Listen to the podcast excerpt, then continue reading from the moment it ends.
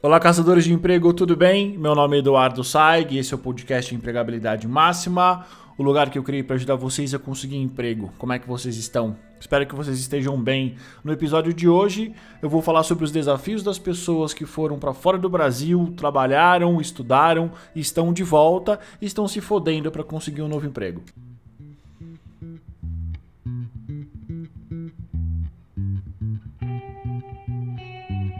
Morar fora é o desejo de muitas pessoas, seja para estudar, seja para trabalhar, e alguma dessas pessoas tem um sentimento, tem um objetivo de voltar para o Brasil e ter uma empregabilidade mais alta, conseguir melhores empregos onde eles consigam fazer aquilo que eles querem ou simplesmente que eles sejam remunerados de uma maneira uh, mais fácil e tenham um salário maior.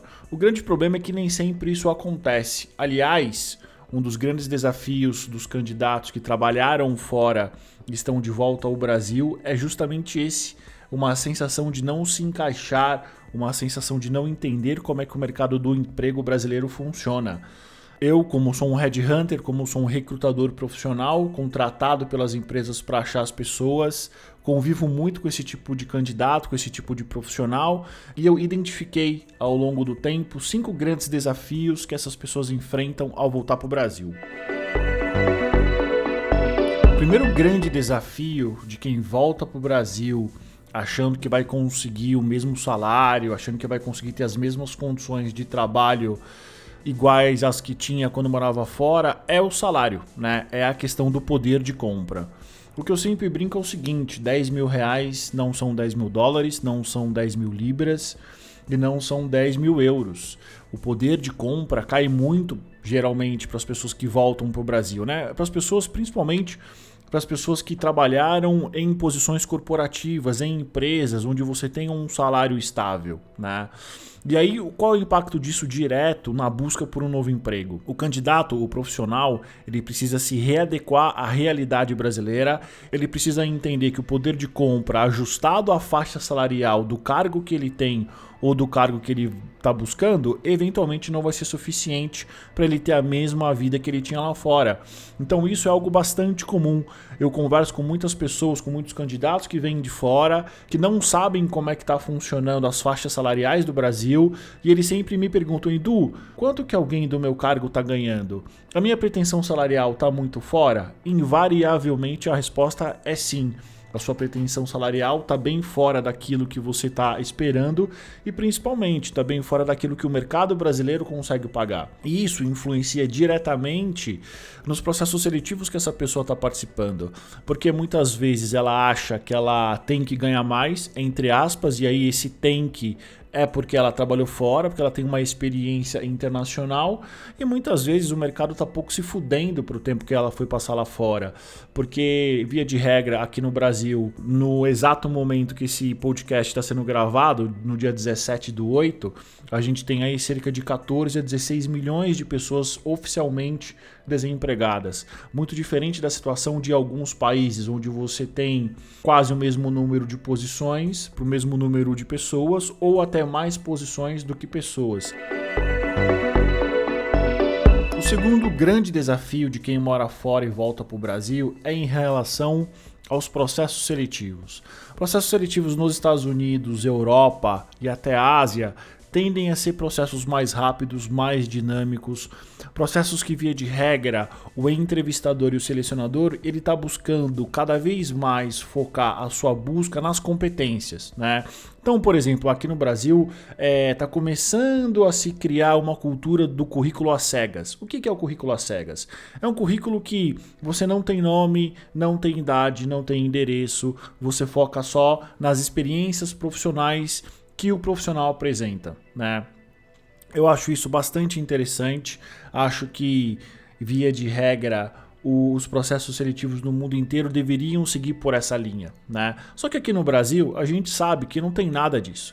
A gente sabe que existem uma série de vieses inconscientes. A gente sabe, por exemplo, que é cultural do brasileiro ele se aplicar para qualquer tipo de posição que ele acha que ele tem alguma chance. É o famoso vai que E aí qual é a consequência direta disso das pessoas que não têm o perfil desejado das posições se aplicarem? Você acaba gerando um volume de informação suja, informação irrelevante, gigantesca para os recrutadores e para os selecionadores.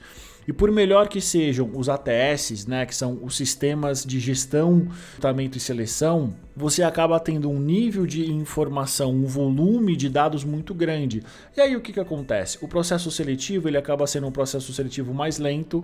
Existem alguns ATS que agora estão conseguindo fazer uma primeira leitura, uma primeira triagem de perfil profissional, mas via de regra não são todas as empresas que têm, ou seja, a maioria dos recrutadores e dos selecionadores estão fodidos com tanto volume de coisa que tem para fazer. É óbvio que isso acaba prejudicando o processo seletivo, porque ele acaba se tornando um processo seletivo mais lento, pouco preciso e muitas vezes a pessoa que tem exatamente o perfil para a posição, ela acaba não sendo selecionada. Ela acaba tendo o perfil dela preterido por qualquer outro tipo de perfil por conta desse comportamento.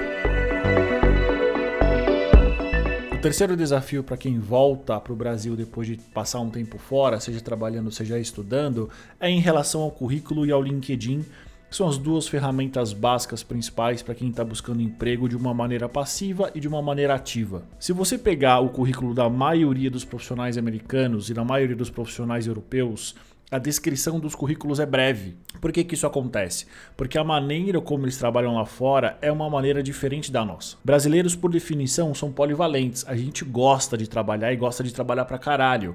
Além disso, a forma como o trabalho é feito aqui no Brasil é diferente. Lá fora, Estados Unidos e Europa, eles são compartimentalizados, ou seja, cada profissional faz uma parte de um processo, juntado, você tem um processo super eficiente. Aqui no Brasil, na maioria das vezes, não. Aqui você tem as pessoas fazendo várias atividades diferentes, acumulando vários papéis, e quando as pessoas colocam isso nos seus LinkedIns e nos seus currículos, as coisas ficam muito mais completas e também muito mais complexas para a gente entender. Então, LinkedIn e currículo também são um grande desafio para quem está voltando para o Brasil, porque a pessoa sai do Brasil com um certo perfil profissional, com um certo posicionamento profissional e eles voltam com outro posicionamento profissional que muitas vezes é um posicionamento profissional que é anacrônico àquilo que nós estamos fazendo por aqui, que não faz sentido por exemplo, contratar um gerente de marketing que vai cuidar só de uma ferramenta, que não vai cuidar de tudo. Ou um profissional de recursos humanos que ele é especialista em um pequeno subsistema, por exemplo, e ele não sabe fazer outra coisa mais. Então, essa adaptação curricular em termos de LinkedIn, que está diretamente ligado ao posicionamento profissional das pessoas, é um desafio bastante grande também quarto desafio para quem morou fora e está de volta ao Brasil buscando um novo emprego é em relação às entrevistas. Bom, aqui não é preciso dizer que o Brasil é um país repleto de preconceitos, de vieses inconscientes, de processos seletivos ridículos e impróprios, desrespeitosos, muito pouco claros e muito pouco objetivos, né? Então, quem volta para o Brasil precisa estar tá ciente de que invariavelmente ele vai cruzar processos seletivos que são verdadeiros absurdos. Mas é o que nós temos, né? É o que temos para hoje, e basicamente é assim que a gente vem construindo a nossa cultura organizacional, a nossa cultura profissional. É certo? É claro que não é certo. Mas o meu papel aqui não é dourar pílula. O meu papel aqui é justamente dizer quais são os desafios e como a vida é de verdade né? E por mais que eu tente mudar o jogo, eu não consigo mudar o jogo ainda sozinho.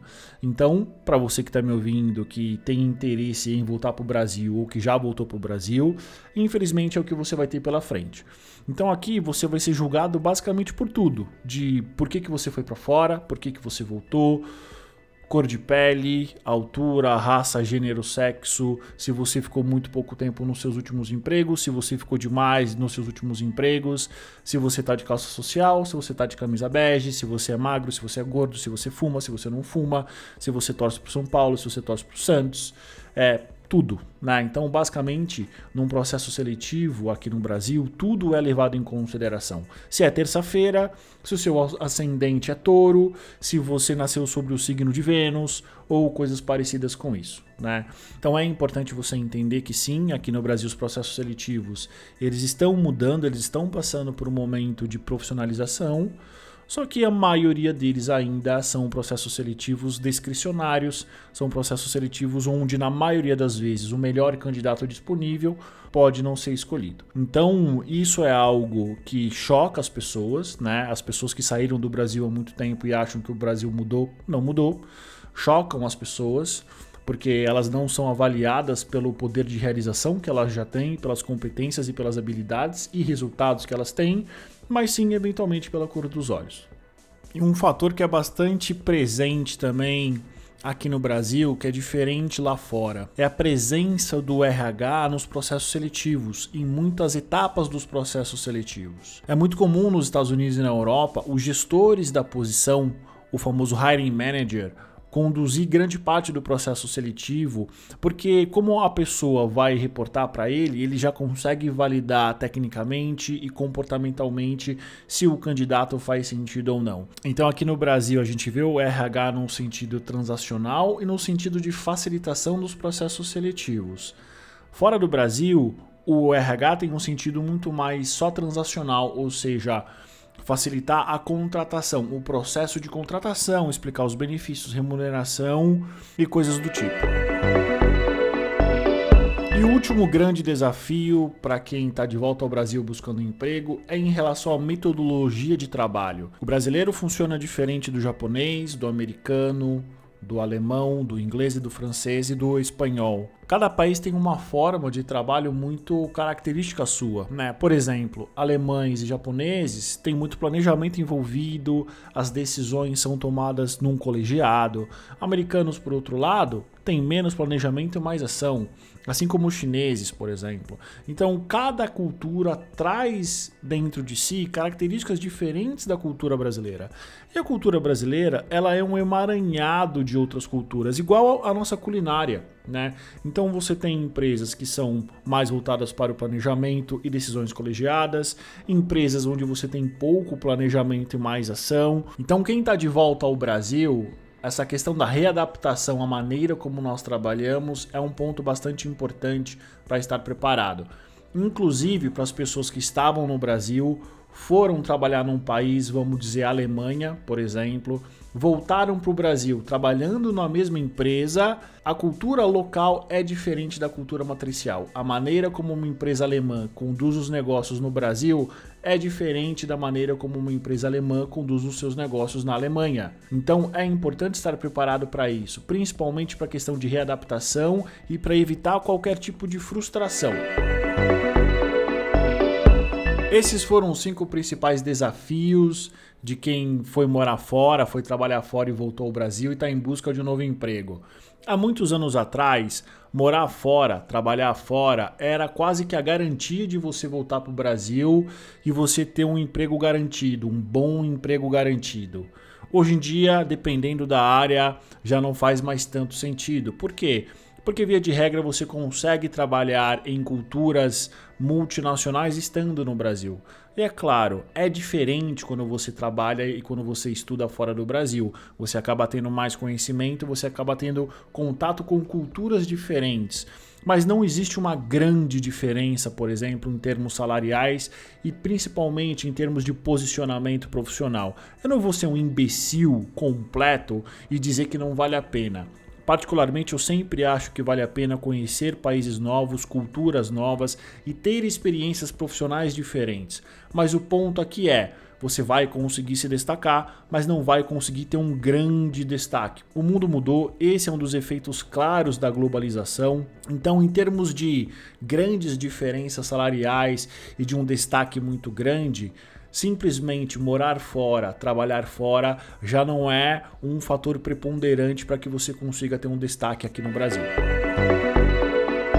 E é isso aí, caçadores de emprego. Esse foi mais um episódio do podcast Empregabilidade Máxima. Tão importante quanto pensar em sair do Brasil, é importante pensar na sua volta. Meu nome é Eduardo Saig, eu sou Red Hunter. Eu vou compartilhar com você todo o meu conhecimento para que você mantenha a sua empregabilidade sempre no máximo. Obrigado pela audiência. Até o próximo episódio.